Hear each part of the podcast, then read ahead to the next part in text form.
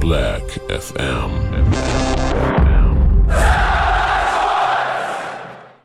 Hallo und herzlich willkommen zu Volume 84 von Black FM, dem Podcast, der aktuelle Themen zum Verein SK Sturm Graz beleuchtet, hinterfragt, analysiert und diskutiert.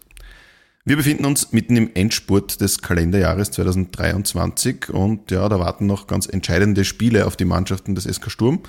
Die Frauen sind schon in der Winterpause, aber die Zweier, aka Jacomini 09 und vor allem die Einser der Herren sind noch voll im Einsatz. Und über diese Teams des SK Sturm wollen wir heute wieder in diesem Querpass ausführlich sprechen. Und nicht nur sportliche Themen beschäftigen uns leider auch das Dauerthema Stadion und Infrastruktur beschäftigt uns und da gibt es diesmal ein paar Streitigkeiten aufzuarbeiten. Zum Streiten kommen wir bei Black FM hoffentlich nicht, aber schauen wir mal. Jedenfalls begrüße ich ganz herzlich den Taktikfachmann, Redaktionsreiseleiter und Experten für eh alles, Frank Wonisch. Hallo Frank. Hallo, hallo, hallo. Heute mit ganz viel Rasen-Know-how. Yay. Bevor es zum, zu den Wiesengesprächen kommt, äh, ist mein Name weiterhin Andreas Terler und wir starten rein in diesen Querpass von Black FM. FM. FM. Okidoki. Wir beginnen mit Shoutouts. Frank, bitte. Ja, äh, können wir uns gerne aufteilen. Ähm, der Sportclub Sturm Graz hat seit letztem Wochenende offiziell Trommelwirbel eindenken. 12.000 MitgliederInnen. 12.000 in Worten, bitte. Das ist sehr schnell, sehr viel mehr geworden. Das ist äh, mehr als dieser berühmte vermaledeite Skiclub da im Enster oben, den man immer so als Gegner hatte, glaube ich. Und ich glaube, dass man mit 12.000 Mitgliedern jetzt der größte Verein der Steiermark ist. Bin mir nicht ganz sicher, aber ich glaube, das geht sich jetzt aus. Das ist sehr, sehr cool. Äh, wurde auch entsprechend gefeiert im Heimspiel gegen Lustenau. Mhm. Ähm, und das ist nicht die ein, der einzige Grund, über was man sich hat freuen können. Ähm, hat Am Wochenende? Am Wochenende. Ähm, unter anderem, was jetzt Black FM Relevantes äh, betrifft, ähm, hat ja ein Redaktionsmitglied Geburtstag gefeiert. Ja, genau. Der äh, Jürgen Bucher ist in der Halbzeit. Ja. Er steht bei 45. Ähm, herzliche Gratulation nachträglich nochmal, lieber Jürgen. Schade, dass du heute, weil du die Feier am Wochenende nicht vertragen hast, am Montagabend noch immer nicht dabei sein kannst, aber das zeigt, dass du ja tr trotz deines fortgeschrittenen Alters noch immer ein ordentliches Feierbiest bist. Bravo. Absolut. Die Zeit, die zur Erholung sei ihm gegönnt. Äh, und abschließend äh, sei auch noch gratuliert der Grum-Initiative. Die ist nämlich kürzlich ausgezeichnet worden in Wien. Die hat die österreichische Denkmalschutzmedaille des Jahres 2023 verliehen bekommen. Also für diese Aktion ähm, haben, glaube ich, viele mitbekommen, äh, die Restaurierungsarbeiten äh, rund um die Holztribüne und so. Und wir haben das ja gerade in diesem Jahr und im Sommer und im Herbst genossen bei den Spielen der Frauen. Sehr coole Sache, herzlichen Glückwunsch. Mhm. Bra- Bravo an die Protagonisten, ähm, die hier Hörenden wahrscheinlich eh alle bekannt sind. Sonst einfach mal unter die Gruem googeln und nachlesen, wer dafür verantwortlich und zu beglückwünschen ist. Genau. So viel zu den Shoutouts und die Grum führt uns eh gleich zum ersten Thema, nämlich die Frauen. Die sind zwar schon in der Winterpause, aber es sei nochmal kurz zusammengefasst, was da zuletzt passiert ist. Ähm, vor gut einer Woche äh, hat nämlich noch das Cup-Achtelfinale stattgefunden beim Wiener Sportclub. Da hat äh, Sturm letztlich klar mit 4 zu 0 gewonnen. Äh, noch am 0 zu 0 zur Pause hat es dann ähm, noch vier Treffer gegeben. Andrea Klieber hat zweimal getroffen, Linda Mittermeier und natürlich möchte man meinen, Laura Kumpeck hat auch die unvermeidliche, die, die, die immer trifft. Ähm, und so geht's halt auch im Frühjahr im Cup weiter. Das ist äh, eine coole Sache. Und ähm, in der Liga überwintert man, wie man schon länger gewusst hat, jetzt auf äh, Platz 4. Ähm, unklar war noch, wie groß jetzt der Rückstand ist auf die Tabellenspitze, weil es noch das auszuspielende Gipfeltreffen zwischen St. Pölten und Altach gegeben hat. Das hat St. Pölten am Ende dann 2 zu 0 gewonnen. Damit ähm, liegt Sturm jetzt neun Punkte hinter der Tabellenspitze, also hinter den Niederösterreicherinnen. Und ja, wir hoffen, dass man zumindest vielleicht noch die Top 3 attackieren kann. Die Vienna ist, glaube ich, schon noch in Reichweite äh, und, Und auch ähm, nicht so stabil. und auch nicht so Da stabil. auch Ähm, mal was. ja, auf jeden Fall. Altach und, und St. Pölten sind dann, zumindest was den Herbst anlangt, doch Ja.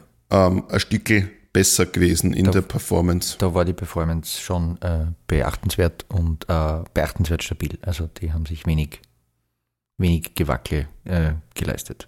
Mhm. Mhm. Und nächstes Jahr wird es eh spannend. Nächstes Jahr. Naja, Äh, wir kriegen ja vielleicht von unten wieder was rauf, oder? Ach so, äh, richtig. Äh, du meinst aus der zweiten Liga. Mhm, genau. Bei den Frauen, da, ja, da gibt es ähm, mit äh, dem Lask ein Team, das da sehr stark nach oben drängt, momentan der Tabellenführer ist in der zweiten Liga. Mhm.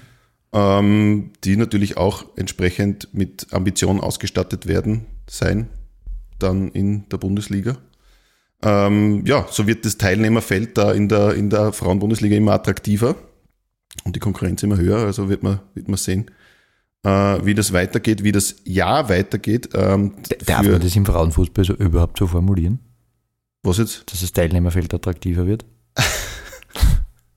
Oder ist Von- das un- unzulässig? Von den Clubs her, Ah, okay, verstehe, so meinst du das. Ja, gut, natürlich. danke. Für zwei äh, Spielerinnen von Sturm ist das Jahr noch gar nicht über, äh, vorbei. Äh, es geht nämlich noch äh, Hinüber. um hinüber. Na, hinüber ist es schon gar nicht, weil sie haben noch die großartige Chance, äh, sich für eine Weltmeisterschaft zu qualifizieren, was natürlich wahnsinnig cool wäre. Das ähm, lustige Geschichte des Fußballs eigentlich, dass der FIFA so einfach so einfällt, na, wir geben Europa doch noch mehr Startplätze bei der U20-WM. Und schon gibt's ein aus dem Nichts entstehendes Entscheidungsspiel um die Teilnahme bei der WM. Ähm, das äh, betrifft nämlich die beiden Drittplatzierten bei der U19 Euro und das sind in Österreich und Island. Und für Österreich sind da einerseits dabei äh, Marielle El Sharif, unsere äh, Torfrau, und auch Anna Wirnsberger ist ebenfalls äh, mit im Kader. Und so kommt es jetzt eben zu diesem alles entscheidenden äh, Playoff am Montag in einer Woche äh, um 17 Uhr und gespielt wird im spanischen Salou. Da möge es wärmer sein als bei uns. Jo, alles Gute jedenfalls äh, den beiden und hoffentlich klappt's mit der U20 WM. Daumen sind gedrückt.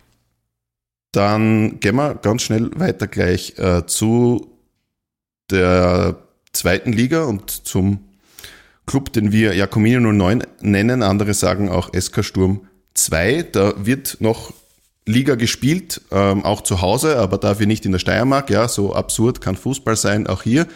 Ähm, leider ist Fakt, Erfolge sind leider weiterhin Mangelware. In Wiener Neustadt, wo man jetzt rasenbedingt hinübersiedelt ist, hat man äh, 0 zu 2 gegen Leoben verloren und damit leider die dritte Niederlage in Folge einstecken müssen. Der Torschütze von Leoben wird hier explizit nicht erwähnt. Nein? Ähm, aufgelegt hat man aber sich die Tore teilweise selbst, vor allem wenn man ans 1 zu 0 denkt und was Max Johnston da vorab produziert hat. Man, Egal. Retrospektiv betrachtet, man weiß nicht, was er ganz so genau vorhatte, oder? Also ich habe es nicht verstanden. Ja, also okay. das, das Ziel habe ich nicht gesehen von seinem Pass, aber wurscht. Ja. Ähm, wir wollen trotzdem ein bisschen einen tieferen Einblick bekommen, was so bei Sturm 2 äh, vonstatten geht. Ähm, leider ist ja uns unser Ausflug nach Gleisdorf verwehrt worden. ähm, das Ja. Taximürzel ist schon bereit gestanden und dann kam diese Wiesensperre. Es ist schon sehr traurig, oder? Genau. Ja, und vor allem, wir haben uns auf keinen Tarif für Wiener Neustadt einigen können. Also das, die Reisekosten ein bisschen zu hoch gewesen, glaube ich, für die Redaktionskasse. Leider. Ähm, ist, ist, ist aufs Frühjahr verschoben, also so die Gleisdorfer Wiese dann will. Ich bin, ich Äh. bin ja, by the way, da wir das, das Thema später nochmal haben, ich bin ja sehr gespannt, wie die Gleisdorfer bei der aktuellen Witterung bis ins Frühjahr ihre Wiese restaurieren. Ja, ich hoffe, sie haben bessere Greenkeeper als woanders in der Steiermark. genau, Aber dazu kommen wir später noch. Kommen wir noch drauf. Ähm, wir, um jetzt beim Sportlichen der Zweier zu bleiben, ähm, haben nachgefragt bei einem Mann aus dem Betreuerteam von Sturm 2, der einen ganz bekannten Namen trägt, vor allem wenn man Black FM Stammhörer oder Stammhörerin ist. Ähm, er ist seit Sommer bei Sturm und seine Schwester war bereits zu Gast bei Black FM Volume 63. Wer es noch nicht gehört hat, bitte unbedingt nachhören. Und jetzt ist er dran. Es geht um Michele Stock. Er ist Co-Trainer und Videoanalyst bei der Zweier. Und mit ihm habe ich folgendes Interview geführt. Michele, du bist äh, seit Sommer eben neu im Team, äh, im Staff der, der Zweier, im Trainerteam. Ähm, vielleicht am Anfang ein bisschen zu dir persönlich. Du warst ja selber auch fußballerisch unterwegs äh, und bist dann eben geschwenkt in, in Richtung Trainer und auch Scouting. Ähm, erzähl mal ein bisschen von deinem Weg, ähm, von deinem fußballerischen Werdegang bis jetzt. Ja, genau. Also ich habe damals in 07 begonnen bei Red Bull im Nachwuchs mit dem Ziel, dann auch irgendwann selber diese Profifußballerschiene einzuschlagen. Das hat dann aus unterschiedlichen Gründen nicht ganz geklappt. Einerseits habe ich so eine Getreideunverträglichkeit, was glaube ich die Darinka damals in ihrem Podcast mit erwähnt hat. Genau. Das heißt, ich war körperlich sicher ein bisschen, ähm, ja, nicht so stark wie andere vielleicht. Und andererseits war aber als Kind da doch sehr, sehr sensibel, was das dann, glaube ich, auch nochmal ein bisschen erschwert hat und ich vom Charakter her damals, glaube ich, nicht dafür gemacht war, dann in den Profifußball zu kommen. Und da war ich dann bis zu 12 bei, bei Red Bull und habe dann auch nur noch bei meinem Heimatverein in St. Peter im Kammersberg gekickt, bevor ich dann nach Wien gegangen bin, um zu studieren und da in dem Moment als Trainer mehr oder weniger begonnen habe. Das war dann damals bei der U6 bei Rapid, das war 2019 habe in dem Jahr meine erste Trainerausbildung gemacht und habe dann natürlich da versucht, über die Ausbildungen beim ÖFB oder bei den Landesverbänden in der Steiermark die aktuelle Ausbildung zu machen. Bloß diese Videoanalyse-Ausbildungen, die vom Internationalen Fußballinstitut angeboten werden, die zum Teil dann, oder die beiden, die ich gemacht habe, waren beide in Wien und die habe ich währenddessen ich studiert habe und Trainer war noch dazu gemacht und bin so auch irgendwie in diese Analyse-Richtung, in den Analysebereich hineinkommen. Und genau, war dann am Ende bei Rapid 2 in einer sehr ähnlichen Rolle wie, wie jetzt bei Sturm und habe dann im Sommer dazu entschieden, zu Sturm 2 zu wechseln. Hm, wie ist der Wechsel zustande gekommen und welche Rollen, welche Rolle hat da die, haben da die familiären Connections gespielt? Das war eigentlich jetzt gar nicht der Hauptpunkt. Das ist natürlich richtig cool, dass die Trinker und die wieder am selben Ort arbeiten oder arbeiten dürfen, aber grundsätzlich war das ein sehr attraktives Angebot, was ich vom Andi bekommen habe. Dann äh, im ersten Gespräch mit dem, mit dem Bauli, wo er der Tommy Ösele und der Tommy Kaiser mit dabei war, wo es sich einfach richtig gut angefühlt hat und einfach eine richtig gute Möglichkeit ist oder war zu dem Moment, aber natürlich immer noch ist, ähm, dass man persönlich weiterentwickeln kann, vor allem in die Richtung ganzheitliches Verständnis vom, vom Fußball wo jetzt Sturm natürlich primär für Spiel gegen den Ball steht mhm. und wir bei Rapid dann damals extremen Fokus auf Spiel mit dem Ball hatten, was ich richtig cool finde. Und jetzt bei Sturm aber doch primär das Spiel gegen den Ball, hohes Anlaufen, Pressing, Intensität, glaube ich, so die Schlüsselwerte sind aktuell. Mhm. Und deswegen war das dann so für mich persönlich, um den Fußball so ganzheitlich wie möglich zu erleben und da coachen zu können, dass das Angebot von Sturm da eingehen einfach extrem attraktiv war. Und dann ist natürlich ein Bonus, dass der Rinker oder die Familie dann quasi auch wieder näher dabei mhm. ist. Sehr cool. Äh, da, da, kommen wir eh gleich ein bisschen auch zum, zum ganzen TAF. Der hat sich ja bei der Zweier größer geändert vor der Saison. Ähm, äh, Thomas Kaiser ist dazugekommen, Christian Berger im, im Athletikbereich, der Martin Treuer als Dormann-Trainer und, und eben du. Äh, und der Andi Schicker hat das, wie das bekannt gegeben worden ist, ja auch besonders betont, dass gerade da in der, in der Analyse man einen besonderen Wert legt. Ähm, wie schaut denn jetzt dein, dein Alltag aus? Ist das hauptsächlich Videoschauen, Szenen aufbereiten? Ähm, ist das auch dann ganz viel Austausch, auch eben, wie du vorher schon angesprochen hast, mit dem, mit dem Paul Beiduch? Oder wie, wie kann man sich das vorstellen?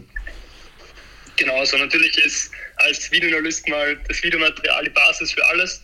Das heißt, Organisieren von Videos vom Gegner, um natürlich dann der Gegner vorbereitungsbestmöglich zu arbeiten. Und da ist bei mir der Workflow circa so, dass ich immer drei bis vier Spiele vom Gegner ansehe, abhängig davon, wie viele unterschiedliche Dinge da dann wirklich mit dabei sind oder ob es oft dann doch immer das Gleiche ist, dann sind es vielleicht mal drei Spiele. Ansonsten versuche ich schon, dass ich vier Spiele in etwa ähm, anschaue. Natürlich so gut wie möglich den Gegner angepasst an unsere Spiele. Sprich, wenn der Gegner jetzt Viererkette oder im Optimalfall Vierraute 2 spielt, dann sind das die Spiele, die in der Analyse bevorzuge, weil wir diesbezüglich einfach mehr über den Gegner lernen können, was er vielleicht dann gegen uns machen wird. Und dann gibt es immer einmal die Woche die Gegnervorbesprechung im Trainerteam. Sprich, die anderen im Trainerteam schauen sich natürlich den Gegner auch an, jetzt vielleicht nicht in dem Ausmaß wie ich, aber trotzdem hat jeder einen Eindruck. Und dann ja, werden die Szenen besprochen, die jeder dahingehend ausgewählt hat. Wir einigen uns dann auf einen Matchplan in weiterer Folge. Und dann geht es im nächsten Step natürlich darum, dass wir die Präsentation für die Jungs erstellen. wo diese größere Auswahl von Szenen, die wir zu Beginn haben, nochmal runtergebrochen wird, sodass natürlich die Jungs nicht unendlich viele Videos sehen, sondern nur das, was dann wirklich für das kommende Spieler relevant ist. Also das ist so der Bereich ähm, Pre-Match-Analyse, was Video betrifft, also qualitative Analyse. Quantitativ wird dann immer noch so ein Datenbericht erstellt, wo wir versuchen herauszufinden, ob das, was wir im Video sehen, natürlich auch mit, mit den Daten übereinstimmt oder ob es irgendwo Abweichungen gibt. Das ist so der, der Ablauf vor dem Spiel.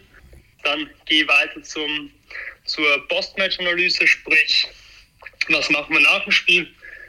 Da bin ich dann primär für die Individualanalyse verantwortlich. Das heißt, ich versuche so viele Szenen von den einzelnen Spielern zu taggen wie möglich. Und das betrifft sowohl Aktionen mit Ball, aber Aktionen, die jetzt vielleicht ballfern passieren, welche Laufwege führt der Spieler durch, wo kann man vielleicht in der Positionierung arbeiten. Also es ist jede Woche eine Individualanalyse für jeden Spieler vorbereitet. Mhm. Es ist dann aber schon so, dass es zum Teil eine Erholschuld vom Spieler ist. Das heißt, es wird angeboten, es wird besprochen, dass es das Angebot gibt. Aber wir wollen keinen Spieler dazu zwingen, quasi, dass er dieses Angebot in Anspruch nimmt, sondern vertrauen eher darauf, dass dann mit der Zeit eine gewisse Gruppendynamik entsteht, was mittlerweile schon der Fall ist, dass dann immer mehr Spieler dieses Angebot einfach in Anspruch nehmen. Da hat es ja. da den einen oder anderen gegeben, der dann vielleicht noch ein bisschen skeptisch dem gegenüber war, oder wie, wie hat sich das entwickelt? Genau, also es war so, dass es jetzt letztes Jahr dieses Angebot, das war zumindest die Info, die ich von den Spielern bekommen habe, dass es so noch nicht gegeben hat. Ähm, deswegen ist natürlich zu Beginn, glaube ich, ähm, was Neues ist immer ein bisschen anders. Ähm, und irgendwie ist es doch so, wenn du dann Situationen siehst, Situationen genauer besprichst, immer diese Distanz dann mit, naja, da kann irgendwas sein, was ich vielleicht nicht so gut gemacht habe. Und jeder hört doch Lob lieber als Kritik. Mhm. Und das natürlich am Anfang geht es dann schon darum, dass du eher mal positive Situationen zeigst, bestärkst und dann immer wieder mit einem guten Maß an, an Kritik mit reinkommst. Und trotzdem waren dann Spieler wie der Gabriel Heider mit dabei, die nach dem ersten Spiel am Spieltag zu mir gekommen sind mit der Frage, können wir morgen Analyse machen? Mhm. Also ich glaube, es hängt immer davon ab, mit welche Möglichkeiten es in der Vergangenheit geben, was ist mir bekannt als Spieler. Und da musst du einfach als, oder ich in meiner Rolle so reagieren, dass du die Spieler dort abholst, wo sie sind, wenn sie da ein bisschen unsicher sind, dann vielleicht zu Beginn eher mehr positive Szenen und danach immer mehr, wenn das schon so funktioniert, wenn die Spieler wissen, worum es geht und dass am Ende nur das Ziel ist, dass man sie besser machen will, mhm. ähm, dass man dann einmal wieder diese Kritik mit reinbringen kann. Okay, ja, das ist eh dann, dann sehr umfangreich. Wie, wie, wie, wie groß oder wie intensiv ist dann auch der Austausch mit den Videoanalysten aus den, aus den anderen Teams? Genau, also es ist so, dass der Tommy Deutschl diese Individualbereiche bei den Profis macht und das heißt, nachdem immer wieder Spieler bei, bei uns sind, beziehungsweise dann so wie der Amadi beispielsweise dann schon oben gespielt hat, ist da diesbezüglich der Austausch hinsichtlich Individualspieler. Ähm, so der Austausch mit dem Basti Svettit beziehungsweise der Paul ist natürlich immer gegeben, egal ob es dann inhaltliche Fragen sind zu ähm, Softwarelösungen, die sie vielleicht schon länger nutzen, wo man vielleicht Dinge noch verbessern kann, oder ob es dann äh, Fußball-taktische oder Fußball-technisch-taktische Dinge sind mit, wie löst ihr das oben, wie seht ihr die Szene? Und geht schon immer darum, dass wir so einheitlich wie möglich denken und im Optimalfall dieselbe Szene gleich beurteilen. Und da ist der Austausch natürlich extrem wichtig. Mhm. Und der findet auch ständig statt. Mhm. Wenn man jetzt sich ein bisschen die, die Saison anschaut und, und da sich den Kader anschaut, den bisherigen, ähm, äh, vor allem wenn man sich den Kader anschaut, fällt natürlich einmal auf, ähm, ist, man ist noch einmal deutlich jünger geworden ähm, im Vergleich zu, zur Vorsaison. Ich glaube, momentan ist das Durchschnittsalter des Kaders 18,5, nur Liefering ist noch ein bisschen jünger. Im letzten Jahr waren es, glaube ich, noch 20 äh, Jahre im, im Schnitt. Ähm. Das ist ja ein Faktor, der danach immer wieder ins Treffen äh, geführt wird. Du mit deiner Perspektive auf, auf den Nachwuchsfußball und gerade dieser Übergangsphase vom, vom, vom Jugendfußball in den Profibereich, der ja, ähm, ja ein ganz wesentlicher und nicht immer ganz einfacher ist für jeden Spieler. Wie groß ist denn der Faktor in der Liga oder spielt da mit hinein, dass sie die zweite Liga einfach ja, spielerisch äh, entwickelt hat, seit sie immer 16er Liga geworden ist? Oder woran machst du das fest, dass jetzt ähm, ja, bis jetzt einfach ähm, man sichtlich halt äh, Probleme hat und man ist ja damit eh nicht allein, weil Liefering ist ja ungefähr in der ähnlichen Region unterwegs in der Tabelle. Also ich will jetzt zu Beginn mal kurz auf den ersten Teil der Frage eingehen mit dem jüngeren Durchschnittsalter. Also natürlich hat es, glaube ich, im Sommer schon die ein oder andere Veränderung im Kader gegeben, wo dann Führungsspieler den Verein verlassen haben oder jetzt woanders spielen. Es ist natürlich dann für die Spieler ein bisschen schwer, sie müssen eine neue Rolle finden, aber gleichzeitig gibt diese Veränderung ja wieder richtig viele Möglichkeiten, weil junge Spieler jetzt in diese Rolle reinwachsen müssen, dass sie plötzlich Führungsspieler im Trainingskader sind, dass sie Verantwortung übernehmen und dass das für den jeweiligen Spieler in seiner Entwicklung einfach ein richtig großer Faktor sein kann, dass er vielleicht in Zukunft dann sein eigenes Ziel erreicht. Und das ist aber natürlich ein Prozess. Ich glaube, da musst du den Jungs ein bisschen Zeit geben, dass sie diese Rolle annehmen. Und wenn sie die Rolle dann angenommen haben, dann können sie aber nochmal besser performen. Mhm. Ähm, dann Kader war viele Veränderungen, auch immer wieder, dass Spieler von der ersten Mannschaft runterkommen. Das ist einfach, glaube ich, so der Alltag der zweiten Mannschaft, dass du jetzt den fixen Kader vom Spiel erst relativ knapp ähm, ja, bekommst oder erst relativ knapp davor feststeht und es da immer wieder Änderungen gibt. Das heißt, es sind einfach Dinge, die ganz normal sind und ich glaube, das sollte jetzt nicht ähm, als Ausrede verwendet werden, dass das aktuell jetzt der Blick auf die Tabelle sicher nicht so ist, wie wir uns das zu Beginn der Saison erhofft bzw. vorgestellt haben. Ähm, aber es ist halt ein Prozess und ich glaube, wenn wir uns teilweise Phasen in Spielen anschauen oder Spiele über 90 Minuten, wo wir zum Teil richtig gute Leistungen gezeigt haben und dann aber trotzdem in den entscheidenden Momenten, was vielleicht auch mit einem gewissen Alter zu tun hat, zu leichte Fehler machen, zu vermeidbare Tore kriegen. Und offensiv, ich glaube, das ist so das Ding, was uns bis jetzt einfach sehr, sehr verfolgt, dass wir offensiv extrem viel investieren müssten, dass wir dann wirklich gefährlich in den ähm, gefährlichen Strafraum kommen, mit Ballkontakte. Da war vor kurzem aber mal eine Statistik, eine Analyse mit drin, dass wir offensiv am wenigsten Ballkontakte im gegnerischen 16er haben mhm. und defensiv aber am meisten Ballkontakte vom Gegner zulassen. Und ich glaube, das zeigt das Problem dann relativ gut, wenn du offensiv recht wenig kreierst und defensiv aber recht viel zulässt aus wenig, was der Gegner zum Teil hat.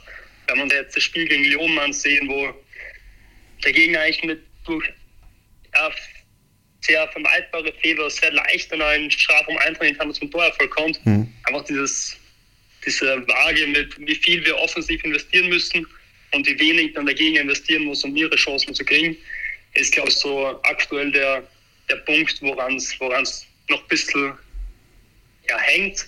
Aber ich würde das jetzt nicht nur aufs Alter reduzieren, sondern sehe das eher positiv, dass die Jungs einfach relativ früh die Möglichkeit kriegen, diese Bühne zweite Liga zu nutzen und da einfach in ihrer Entwicklung, und das ist ja unsere Aufgabe, Spieler zu entwickeln, in ihrer Entwicklung einfach am besten möglichen Niveau ähm, getestet werden und das zwar jedes Wochenende und dass wir so dann in Summe bessere Spieler rauskriegen. Aber wenn es jetzt aktuell nicht gut aussieht, wenn man sich die Phasen ansieht, die waren zum Teil richtig gut und ich glaube, das wird dann, desto mehr Spieler sind, desto konstanter werden diese Leistungen auch. Hm.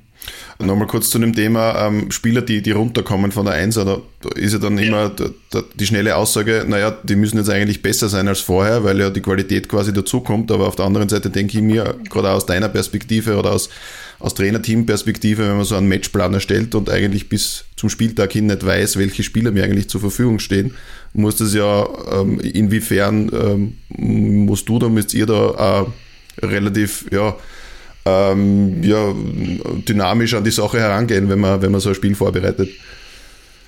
Ja, also ich glaube, ähm, einerseits ist mal die, die Basis dafür, dass dieser Wechsel von der ersten zur zweiten Mannschaft recht gut funktionieren kann, gegeben, nachdem die Spielprinzipien und so weiter, die Spielidee, Spielphilosophie von beiden Mannschaften getragen wird und da sehr, sehr ähnlich ist oder wir dieselben Dinge verfolgen. Das heißt, da wird da der Schritt für die Spieler, dass der erste Mal kommen, natürlich dann etwas leichter, wenn sie nur ein Training haben oder vielleicht gar kein Training haben, weil doch viele Dinge gleich bleiben.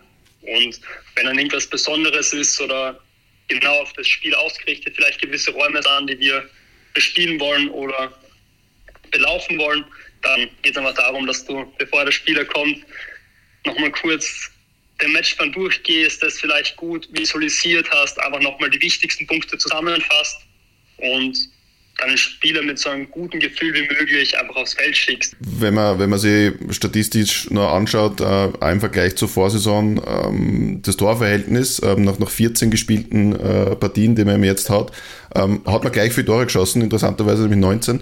Ähm, aber 21 waren es im Vorjahr und eben 33 Gegentore jetzt. Ähm, äh, verändert man deswegen jetzt auch ein bisschen oder adaptiert man da ein bisschen was an der Spielanlage, um, um da defensiv einfach ähm, ja, sicherer zu stehen oder mm, will man das äh, so lösen wie bisher und einfach ja, das bisher Trainierte einfach äh, so besser machen, da, dass, dass ähm, ja, die Defensivphasen dann besser ausschauen? Ja, also ich glaube, ähm, dass einerseits waren dann ein paar Spiele dabei, wo wir halt richtig viele Dinge gefressen haben. Das war, glaube ich, zu Beginn mit St. Pölten, dann Horn, wo wir doch mit fünf Toren relativ viele gekriegt haben, ähm, Lafnitz. Ähm, und das sind dann schon drei Spiele, wo einfach schon relativ viele Tore fallen. Mhm. Aber das steht natürlich auf jeden Fall, dass wir defensiv Dinge haben, auf denen wir arbeiten müssen. Ich glaube, zu Beginn der Saison war es was Boxverteidigung einfach ein Riesenthema. Und wenn wir uns jetzt Situationen ansehen, dann sind die Dinge schon deutlich besser geworden.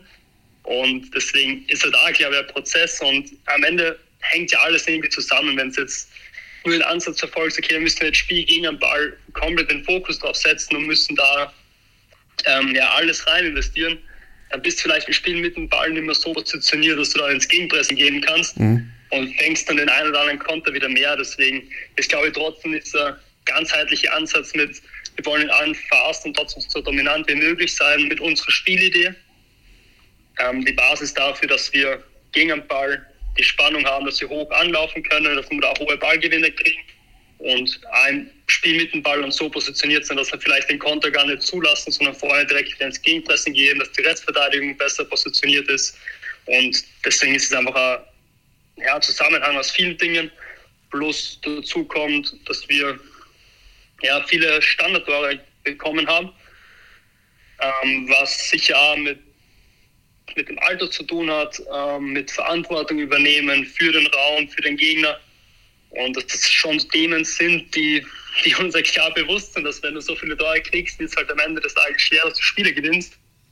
Ähm, aber dass wir trotzdem so ganzheitlich wie möglich trainieren wollen, weil alles irgendwie zusammenhängt, aber natürlich schon den Spielern auch vermitteln, ähm, wie wichtig das ist, dass, dass du im Optimalfall hinten den Null stehen hast, weil dann kannst du auf jeden Fall schon mal nicht mehr verlieren. Mhm. Und Deswegen, ja, es ist schon ein Punkt, woran wir arbeiten, wo wir die Jungs immer wieder hinlenken wollen mit der Analyse.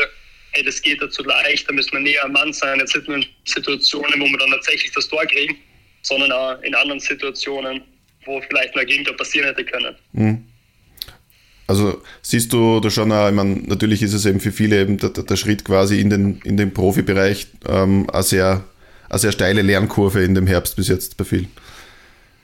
Ja, also auf jeden Fall, aber ich glaube, das, das ist andererseits wieder gut, weil die Jungs mit neuen Aufgaben ähm, konfrontiert werden. Und ich glaube trotzdem, dass wenn wir jetzt vielleicht zu Beginn der Saison das ein oder andere Spiel, ich denke jetzt an Vienna oder Kapfenberg, wo schon mehr möglich gewesen wäre, wenn du da vielleicht die Spiele gewinnen kannst, dass, dass du dann ein ganz anderes Gefühl mit reingehst. Und am Ende ist dann irgendwann schon so im Fußball, wenn du so ein bisschen in der Negativspirale befindest, dass du einfach Gegentore kriegst oder gewisse Dinge nicht mehr so leicht funktionieren.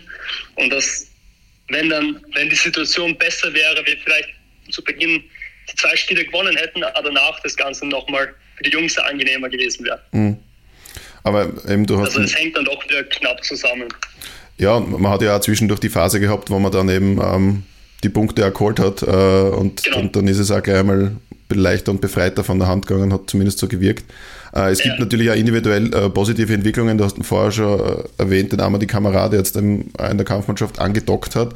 Ähm, mhm. wie, wie, siehst du seine Entwicklung? Es hat ja auch der Andi Schicker und auch der, der Tommy Hösele machen ja kein Hehl draus, dass sie relativ schnell, relativ sehr begeistert waren von ihm.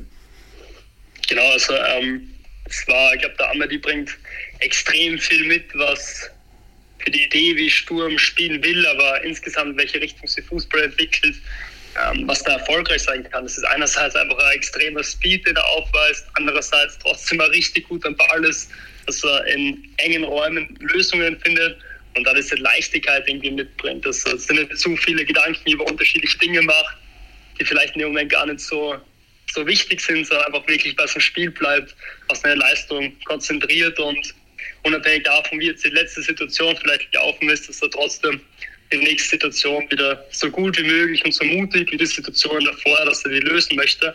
Und ich glaube, das, das zeigt dann schon, wenn man in der zweiten Liga performt, wenn man diese Möglichkeit, diese Bühne bekommt und, da, und dann nutzt, dass es dann recht schnell gehen kann.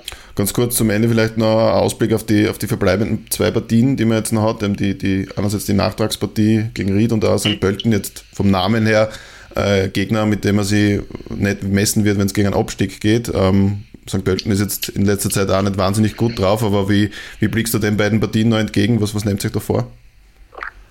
Ja, also ich glaube, es muss trotzdem das Ziel sein, dass du das Bestmögliche da rausholst und ich glaube trotzdem, dass die Spiele heuer schon gezeigt haben, oder allgemein die zweite Liga schon dafür bekannt ist, dass in jedem Gegner alles möglich ist. Ich denke jetzt an das Spiel gegen die GAK, wo wir doch sehr gut waren, damit an Eckballtor ein Spiel verlieren, wo wir jetzt vielleicht offensiv nicht viele Chancen hatten, aber defensiv nicht recht viel zugelassen haben. Und deswegen muss einfach das Ziel sein, dass du aus den letzten beiden Spielen noch das Optimum rausholst und dann auch für, für alle rundherum der Blick auf die Tabelle vielleicht nochmal angenehmer wird. Aber wenn es ähm, vom Namen her natürlich schwerer aussieht und das erste Spiel gegen SKN äh, ja dann doch recht deutlich war, ähm, glaube ja, dass wir uns in der Zwischenzeit wieder entwickelt haben. Und deswegen bin ich schon der Meinung, dass da alles möglich ist. Soweit also Michele Stock, Videoanalyst im Trainerstab von Sturm 2. Ja, eine Innensicht, Frank, die, aus der du was äh, so mitnimmst. Naja, ähm, also erstens einmal ähm, sympathischer Typ, ähm, sehr, wie nennt man das? redselig, na, Mitteilung. Na, also er, er war sehr offen, er hat uns sehr viel erzählt, machen wir es so. Ja. Und äh, sehr viel Interessantes, ähm, auch sehr, sehr spannend, wie er seine Arbeit anlegt. Und wie du richtig sagst, er hat, so, er hat schon so einen Blick drauf, wo, worauf man äh, den Fokus richten muss. Und äh, ich meine, das, was man, wenn man die Spiele betrachtet, sieht, wissen wir halt jetzt sozusagen auch auf analytischer Basis, das mit äh, zu wenig Ballkontakte in der gegnerischen Box, äh, dafür aber die meisten zugelassenen in der eigenen.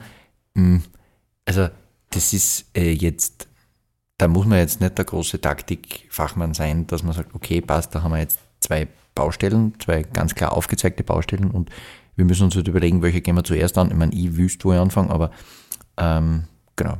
Aber es hängt natürlich dann alles auch ein bisschen zusammen. Aber wenn es halt de facto so ist, dass du Stand jetzt ungefähr gleich viele Tore geschossen hast wie letztes Jahr oder vielleicht sogar ganz genau gleich viele, das haben wir jetzt nicht gemerkt. Ja? Mhm, ganz ja. genau gleich viele geschossen. Aber halt ähm, eine ganze Wagenladung voll mehr bekommen hast, dann wirst du halt das Thema Scheunentor hinten irgendwann mal zumachen müssen. Ähm, genau.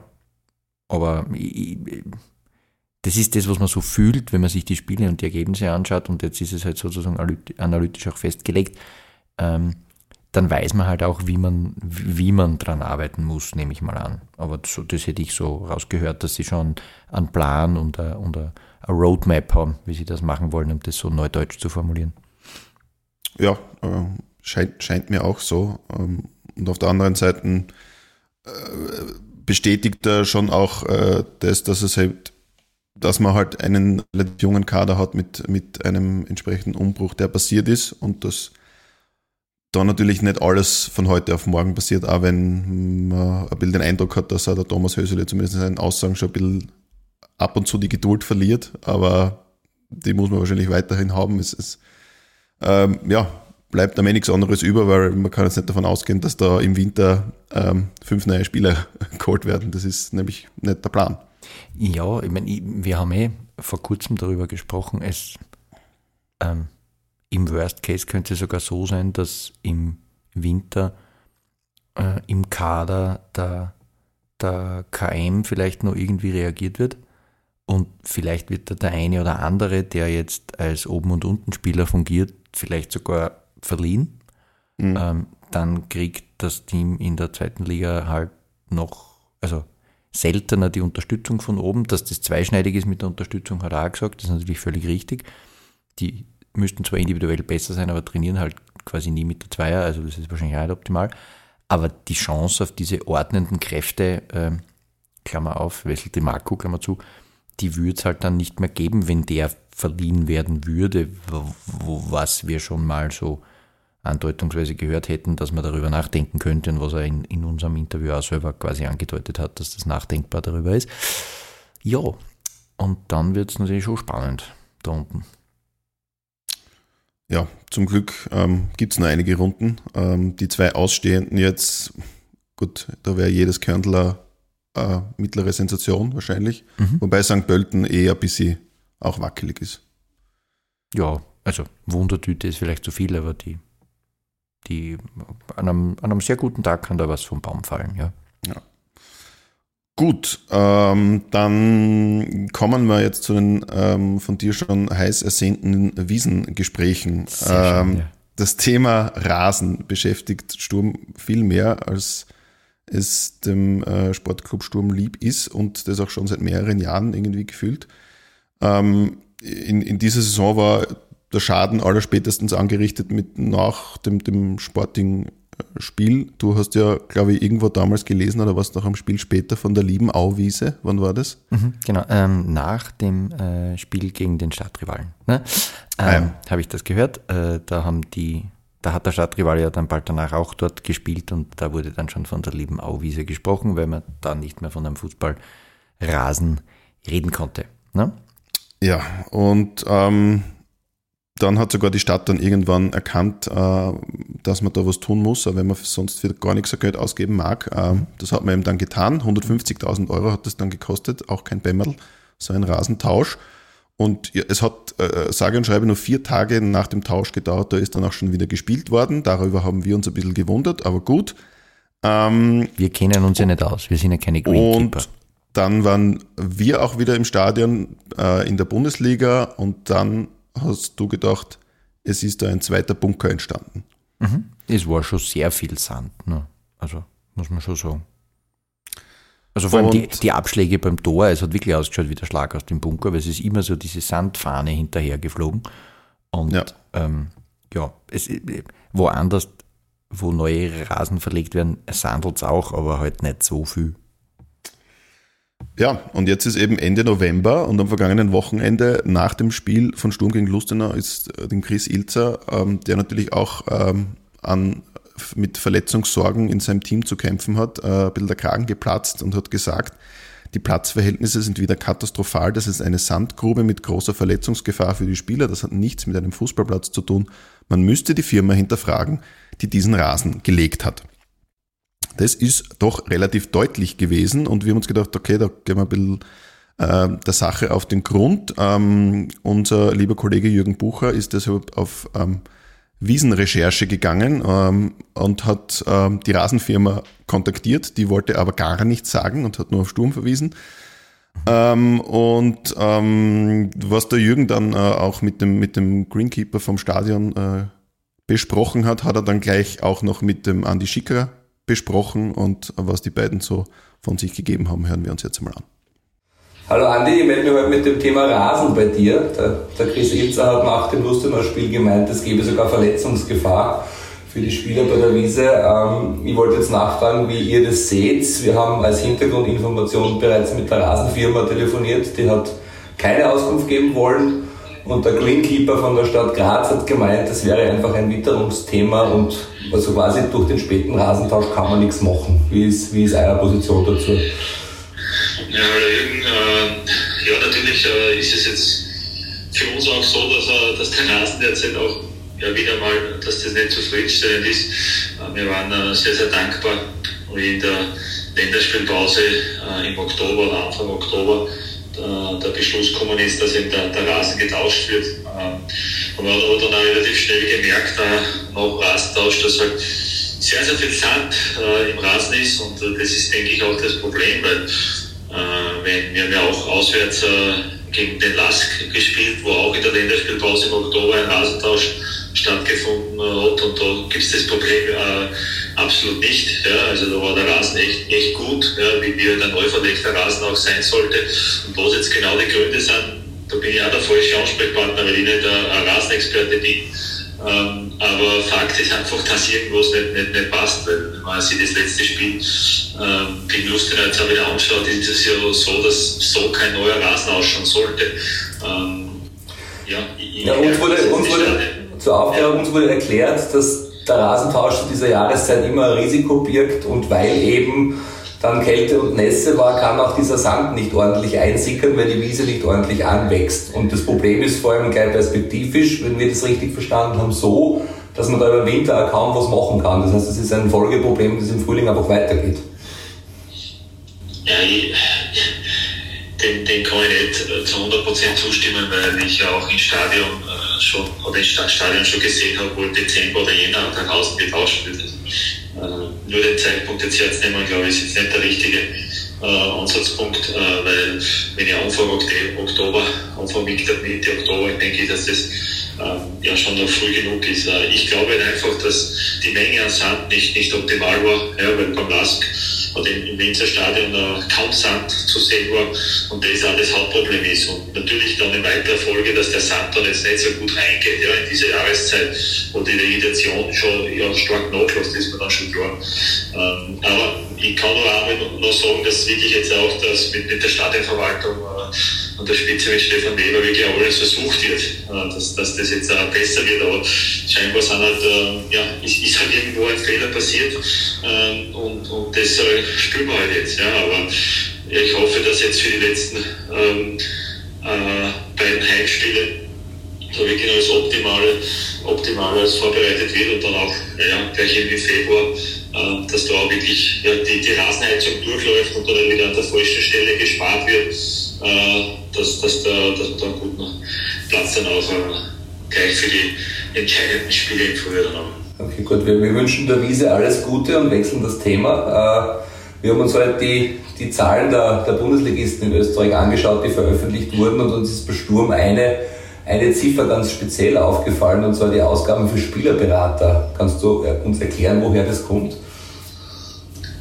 Ja, grundsätzlich ist es so, dass wir auch einen sehr, sehr großen Transfer äh, getätigt haben und äh, da war, ist natürlich ein, ein, großer Teil davon äh, Provisionszahlung auch und äh, ja, ähm, und, und, im Grunde ist es so, dass, dass wir halt äh, das sehr, sehr genau alles angeben und von dem her die, die Zahl zustande kommt. Weil Salzburg hat ähnliche oder durchaus auch hohe Transferausgaben und Erlöse gehabt, die haben nicht so eine hohe Zahl. Ist das, ist das irgendeiner Berechnung geschuldet oder warum ist das so ein großer Unterschied? Das, das kann ich schwer beantworten, weil ich jetzt nicht äh, weiß, wie Salzburg äh, das äh, genau angibt. Fakt ist, dass wir halt alles, was jetzt Zahlungen an Berater äh, ist äh, das ja eins zu eins angeben und dann ist die, diese Zahl zustande gekommen und äh, da ist, habe ich schon gesagt, der Großteil, wenn man, wenn man große Transfers macht, äh, ist das, ja, äh, ist das äh, der, der, der Großteil davon. Dann kommen wir noch kurz zu Vertragsthemen. Brass und Stankovic wurden verlängert, wurde heute bekannt. Was gibt es dazu zu sagen? Ja, freut uns natürlich sehr. mit mit Alex äh, ein Spieler, der uns ja schon öfters jetzt auch Begehrlichkeiten geweckt hat, dass der sich nochmal klar in dieser Phase äh, zum Verein bekennt, äh, ist, für uns sehr, sehr freundenswert und denke auch für seine Entwicklung nochmal gut. Ähm, und äh, beim Jon, ja, wenn du halt in drei Jahren ähm, ja, fast schon Sturmlegende bist mit, mit 145 Spiele. Äh, das heißt über, über 40 Spiele pro Saison. Das heißt einfach, dass er ein absoluter Leader ist. Also absolut äh, nicht nur auf dem Platz, äh, abseits vom Platz. Ähm, ja, einfach ein Top-Top-Profi ist. Und äh, da bin ich wirklich auch sehr, sehr froh und stolz, dass uns das gelungen ist, weil ja, so, so ein Spieler wie Leon äh, kann man sich noch wünschen in einer Mannschaft. Am Schluss noch ganz kurzer Ausblick auf Donnerstag. Europacup gegen Rakuf steht an. Großes, wichtiges Spiel. Äh, abseits der Vertragsverlängerung, personaltechnisch, wie schaut es aus für das Spiel? Ja, es heute Montag noch, äh, zwei Tage nach dem Lustenau Spiel schwer zum Sagen. Ähm, der eine oder andere denke schon, dass dazukommen kann. Äh, äh, da muss man halt einfach schauen. Also mit Kel Scherpen ist noch, noch offen, äh, aber nach seiner ähm, ja, Infektion da wieder zurückkommt. Ähm, mit, einer, mit Gregi mit der angeschlagenen Knie, da muss man schauen, ob sich das ausgeht. Ähm, Kitty und Böwing äh, ist auch auf alle Fälle äh, vielleicht schon eine Option. Müssen wir schauen. Äh, wäre natürlich wichtig hier wirklich auch, äh, dass wir eine super Breite äh, im Kader haben und, und da die Qualität natürlich auch haben. Und das ist natürlich schon auch äh, für unser ein ganz, ganz wichtiges Spiel, was, was man glaube ich aber auch wieder richtig einordnen muss, weil das wird definitiv kein, kein Selbstläufer gegen einen polnischen Meister. Da müssen wir wirklich am Punkt da sein, eine Top-Leistung bringen und dann kann man, kann man wieder was Historisches schaffen und auf das arbeiten alle hin, weil es für Sturm Graz was Großartiges wäre, wenn wir äh, in, in Europa über, überwintern können. Wir wünschen alles Gute und danke für deinen Überblick wieder einmal. Danke. Also, ähm, wenn wir jetzt äh, bei, den, äh, bei den mehreren Themen, die da besprochen worden sind, ähm, zwischen Jürgen Bucher und Andi Schicker bei der Wiese jetzt einmal bleiben, ähm, bleibt auch da über aus seiner Sicht, dass da doch ein bisschen viel mehr Sand in Verwendung war ähm, als geplant und als auch anderswo. Ähm, er hat da den Vergleich mit dem Lask gezogen, wo ja auch ein Rasentausch durchgeführt geführt worden ist. Und wie man so hört, hat ja, wie wenn Sturm in, in Messendorf da ähm, den Untergrund tauscht, auch immer weit weniger Sand verwendet. Ähm, waren da dann vielleicht doch Beachvolleyball-Spezialisten am Werk? Hm, weiß ich nicht. Äh, jeder, der sich da näher, also wir tun es hier jetzt nicht, jeder, der sich da näher informieren will, äh, die Rasenfirma, die das gemacht hat, ist äh, durch eine gar nicht sehr komplizierte äh, Google-Recherche äh, zu finden. Somit findet man auch deren Website und auf deren Website kann man nachlesen, dass die äh, Rasen schon in den renommiertesten äh, Stadien dieser Welt verlegt haben und ähm, zwei verschiedene Produkte anbieten, so den klassischen Stadionrasen und dann einen noch strapazierfähigeren Sportrasen für alles Mögliche, bis zu Reitturniere und so. Also vom Prinzip her dürften die schon wissen, was sie machen. Äh, ob sie Beachvolleyballplätze auch bauen können, weiß ich nicht, habe ich auf der Website nicht gefunden. Ähm, Faktum ist, die müssten schon wissen, was sie tun. Ähm, aber das, was uns allen schon aufgefallen ist oder was wir uns gefragt haben, ob die Menge an Sound wirklich irgendwie also, ne, notwendig und sinnvoll ist, das ist ja jetzt von mehreren Seiten gekommen. Das könnte vielleicht doch ein bisschen viel Sound gewesen sein. Und dann muss man sich halt schon fragen, warum und wie viel zu viel und kann man da jetzt im Nachhinein noch was machen? Ich meine, weiß ich nicht, kenne mich nicht aus, gibt es einen Sandsauger oder sowas, kann man das ein bisschen absaugen, das Ding, weiß ich nicht ähm, wurscht. Aber auf jeden Fall, es scheint sich jetzt herauszustellen, dass da wirklich irgendwas nicht optimal gelaufen ist, was hervorragend in die Stadionhistorie äh, der lieben Auwiese passt, ne? Ja, ähm, also es passt wirklich äh, perfekt dazu. Man weiß natürlich jetzt auch nicht, wo jetzt da wirklich der Fehler gelegen ist. War es bei der Firma oder war es dann doch beim, beim Verlegen und bei der ersten ja, Pflege, äh, die dann in Graz passiert ist? Ähm, man gibt ja dann immer ein bisschen die Witterung, äh, der Witterung die Schuld, das lässt ja der Andi Schicker, wie er gesagt hat, nicht äh, wirklich äh, gelten. Leider sind die, die Aussichten auch nicht wirklich gut, ähm, ähm, was der Jürgen so noch äh, in Erfahrung hat bringen können. Man, hat, man kann jetzt im Winter in Wahrheit, äh, so wie es ausschaut, nur da behelfsmäßig arbeiten mit Folien und, und Wärmelampen, die man ja auch hat. Ähm, aber, äh, und so schaut es auch aus, die Chance, dass man äh, die Wiese im Sommer dann wieder wird tauschen müssen, äh, die Chancen stehen da bei 50-50. Und ist das, das sind eine tolle Aussichten. Ja, vor allem muss ich, also 50-50, wenn ich mir den Zustand der Wiese jetzt vergegenwärtige, jetzt kommen Spiele bei Witterung, die noch rasenfeindlicher ist, als die Witterung bisher war. Ähm, da bin ich schon gespannt, was, wenn das letzte Spiel in Liebenau bestritten ist, was dann dort überbleibt.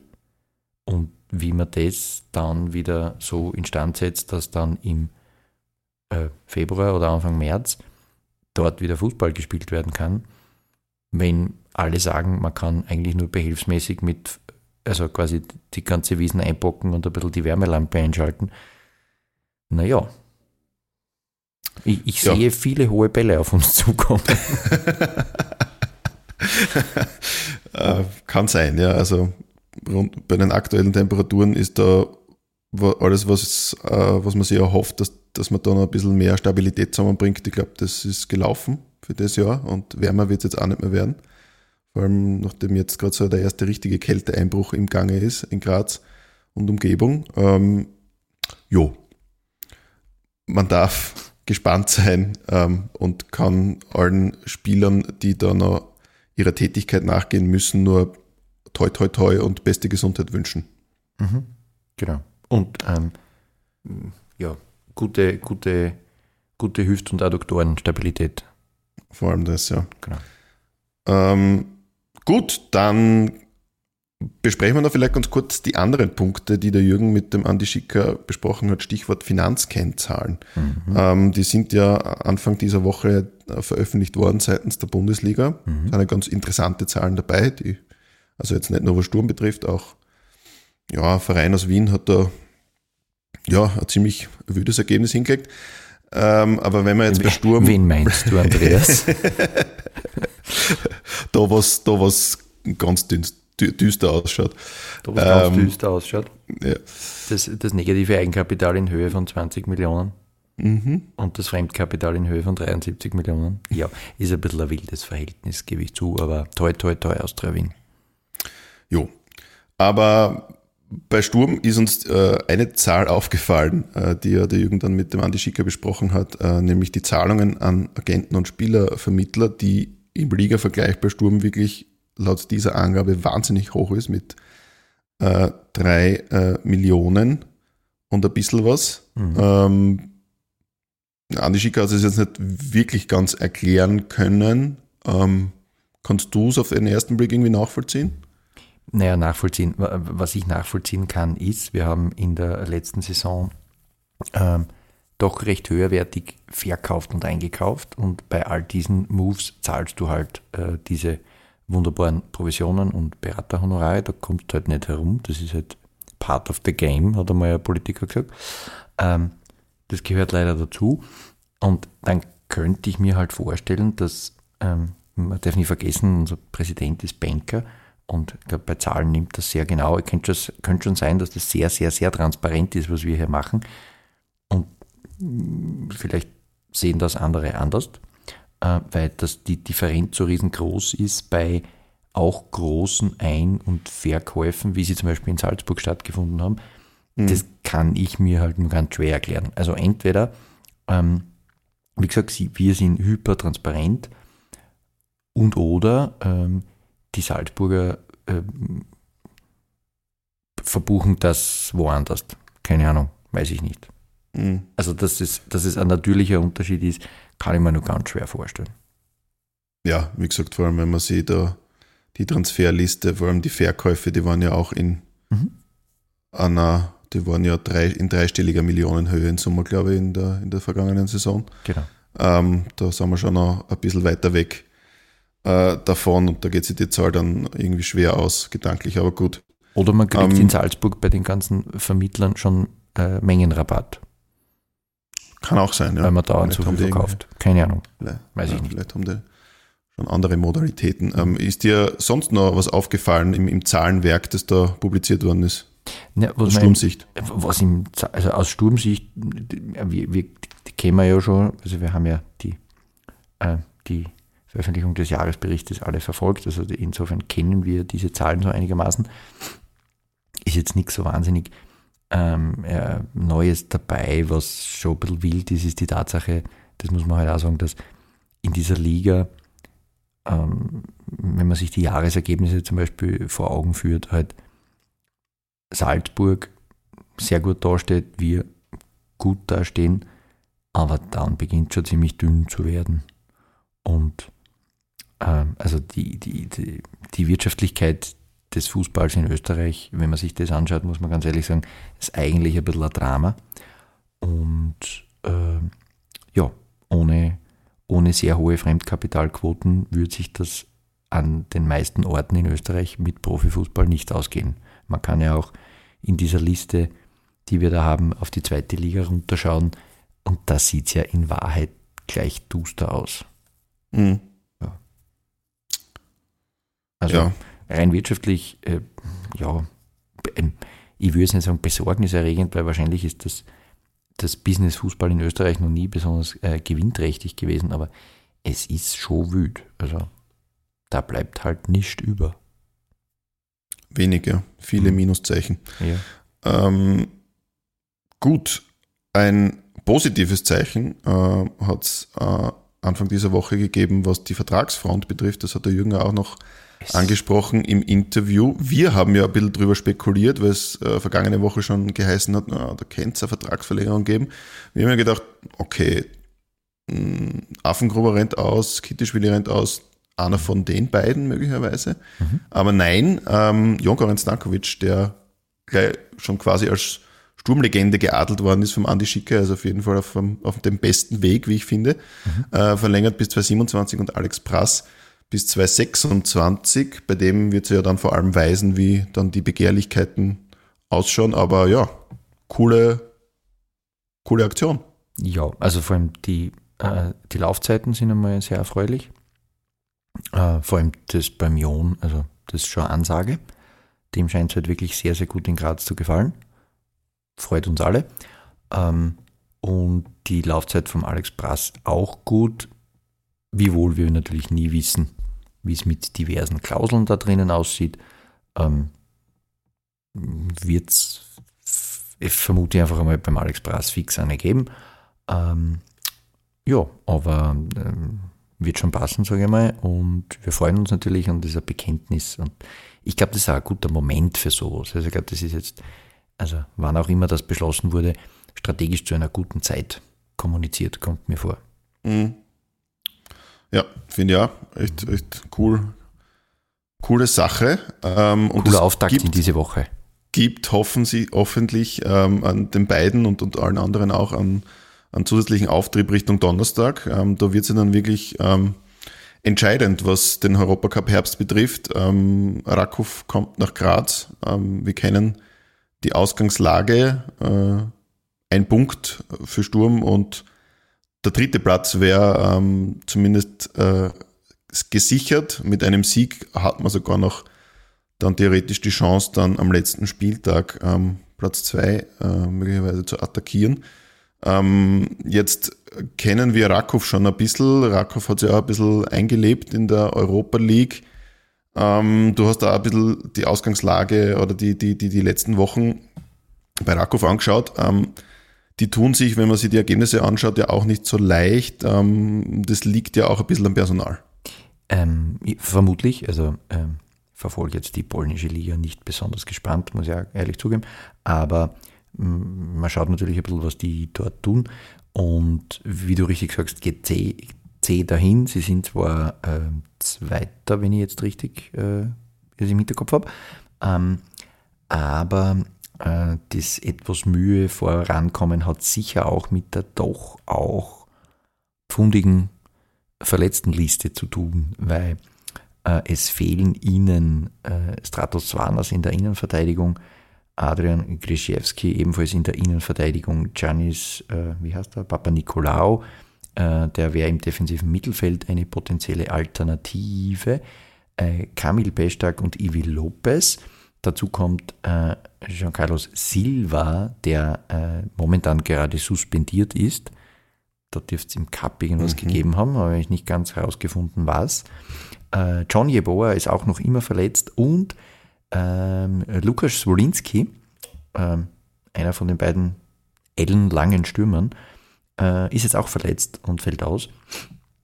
Also es ist mit äh, Walacek, Biasecki oder Ante Krnac am Donnerstag in der vordersten Front zu rechnen.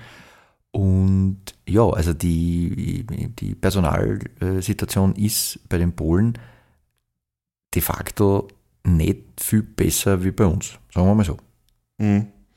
Ich habe gerade mal geschaut, sie sind äh, tatsächlich momentan Vierte in der Tabelle, haben aber ein Spiel weniger. Hm, okay. Ähm, haben wir erst geschaut. 15 Partien, die, die drei vor ihnen, also Lech, Bosen, äh, Jagiellonia und Tabellenführer Slask Wroclaw, der, die haben alle 16 äh, Partien. Jedenfalls hat man in der Liga in den letzten beiden Spielen nicht gewinnen können, am vergangenen Wochenende nicht nur ein 1 zu 1 gegen Krakowia und die sind dann eher doch ein bisschen weiter hinten zu finden. Jo. Ähm, ja, aber trotzdem äh, ist die Ausgangslage für, für Rakow ja klar zu verlieren, haben die gar nichts mehr jetzt, äh, können eigentlich alles probieren in Graz. Ja, sicher, es ist, also, keine Ahnung, wie der, wie der Trainer so grundsätzlich tickt, aber ähm, die können natürlich Hollywood machen, also weil es wurscht ist. Das ist völlig richtig. Ja. Ist halt die Frage, ob man das gegen einen äh, gegen eine Mannschaft wie uns dann tun würde. Ähm, weiß ich nicht. Oder ob man da nicht zuerst mal ähm, zuerst mal uns den Ball gibt und darauf vertraut, dass auf der buckelten Wiesen eh kein besonderes Kombinationsspiel herauskommt. Ähm, keine Ahnung, man wird sehen, wie sie es anlegen. Wettermäßig wird es eher eine Frostbeutelnpartie mhm. und mal sehen, wem das besser bekommt. Ähm, keine Ahnung, weiß ich nicht. Äh, personaltechnisch, wie, was haben wir da für Informationen bekommen? Oder haben wir gar keine? Ja, es ist also ein bisschen in der Schwebe, äh, so wie es zumindest Andi Schicker formuliert hat, dem Jürgen gegenüber. Ähm, Kjels Kerpen ist natürlich ähm, einer, den wir gerne wieder zurück hätten, auch wenn Luka Maric ähm, seine Sache am Ende dann doch gut gemacht hat gegen Lustenau. Bis auf den ersten äh, Eckball. Bis, ja, da, da, war natürlich die Nervosität und mhm. das, ich glaub, äh, das ist ja irgendwie klar in so einer Partie, gerade mit seiner Geschichte, dass da eine gehörige Portion Nervosität dabei ist, aber mhm. er hat dann, glaube ich, doch immer besser reingefunden in die Partie. Trotzdem ähm, hat Kjelskerpen natürlich bis jetzt eine super Saison gespielt und es wäre natürlich sehr, sehr wichtig, wenn der hoffentlich wieder bald bei vollen Kräften ist und dann ähm, dabei sein könnte. Und bei den anderen lasst man sich, glaube ich, auch bewusst ein bisschen offen. Wo, was ich überhaupt nicht einschätzen kann, ist, wie, wie, wie hart die, die, die Verletzung von Gregory Wüttrich ist, äh, weil wir da halt eben das Thema Knie gehört haben und mhm. wir halt wissen, dass, es, dass das ein Thema ist bei ihm. Mhm. Ja, das Knie ähm, ist seine Achillesferse. sozusagen, äh, anatomisch. Anatomisches äh, Wunder, ja. ähm, ja, ähm, hoffentlich, äh, hoffentlich geht es irgendwie aus. Äh, und ich meine doch, dass Otta Kittischwili vielleicht doch schon, also ich, ich, ich glaube ja mal, dass er zumindest auf der Bank sitzen wird, weil er hat ja anscheinend jetzt einmal mittrainiert. Da muss man natürlich abwarten, wie jetzt da der Körper reagiert auf die Belastung, aber ich glaube schon, dass das sowohl Kitteschwili als auch Böwing da, da Thema sind für, für den Donnerstag. Mhm, muss man natürlich immer eines mitbedenken. Ähm, saukalt auf sandigem Geläuf wahrscheinlich mhm. weder für die Verletzung vom Otto Kitteschwili noch für, die, für das Laborieren äh, von Willy Böwing das Allerbeste. Das muss man auch ganz ehrlich sagen. Ne? Ja. ja. Deswegen ja, vielleicht zu Beginn auf der Bank und dann mhm. unter der Wärmedecke. Unter der Wärmedecke. Aufwärmen für, wird, einen, genau. für einen Finisher-Einsatz. Wird der Heizdeckenfahrt, sehr schön.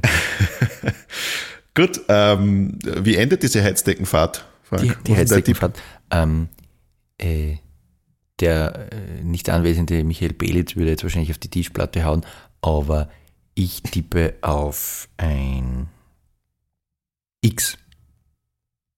Ja, hätte, also ich hätte 1 zu 1 getippt tatsächlich. Ja, dann schließe ich mich dem nicht an, weil das wurde mir das letzte Mal vorgeworfen. Ich sage dann 2 zu 2. Okay. Hm? Drama. Ja, Drama.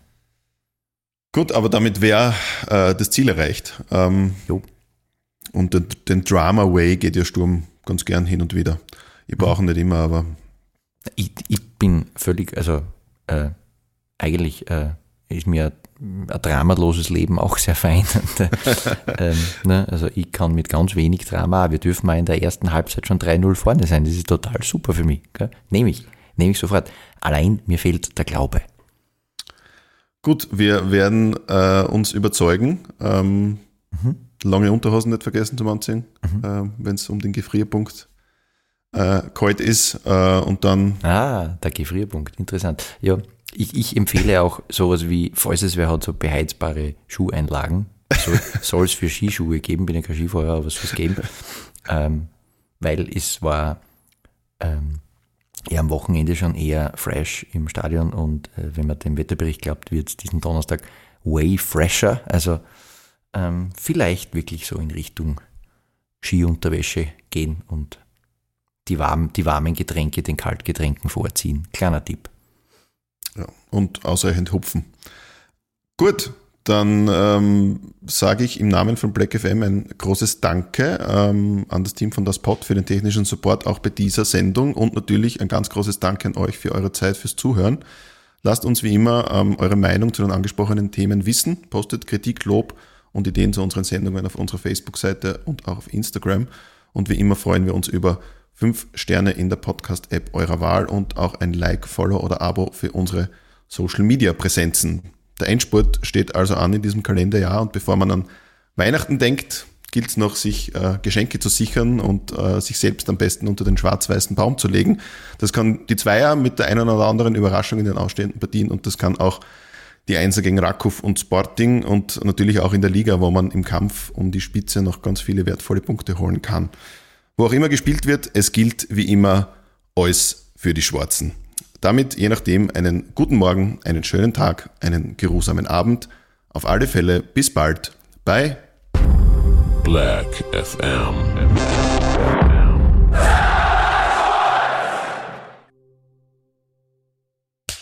Cut. Und wer hat's produziert? Das Pod deine Podcast-Agentur.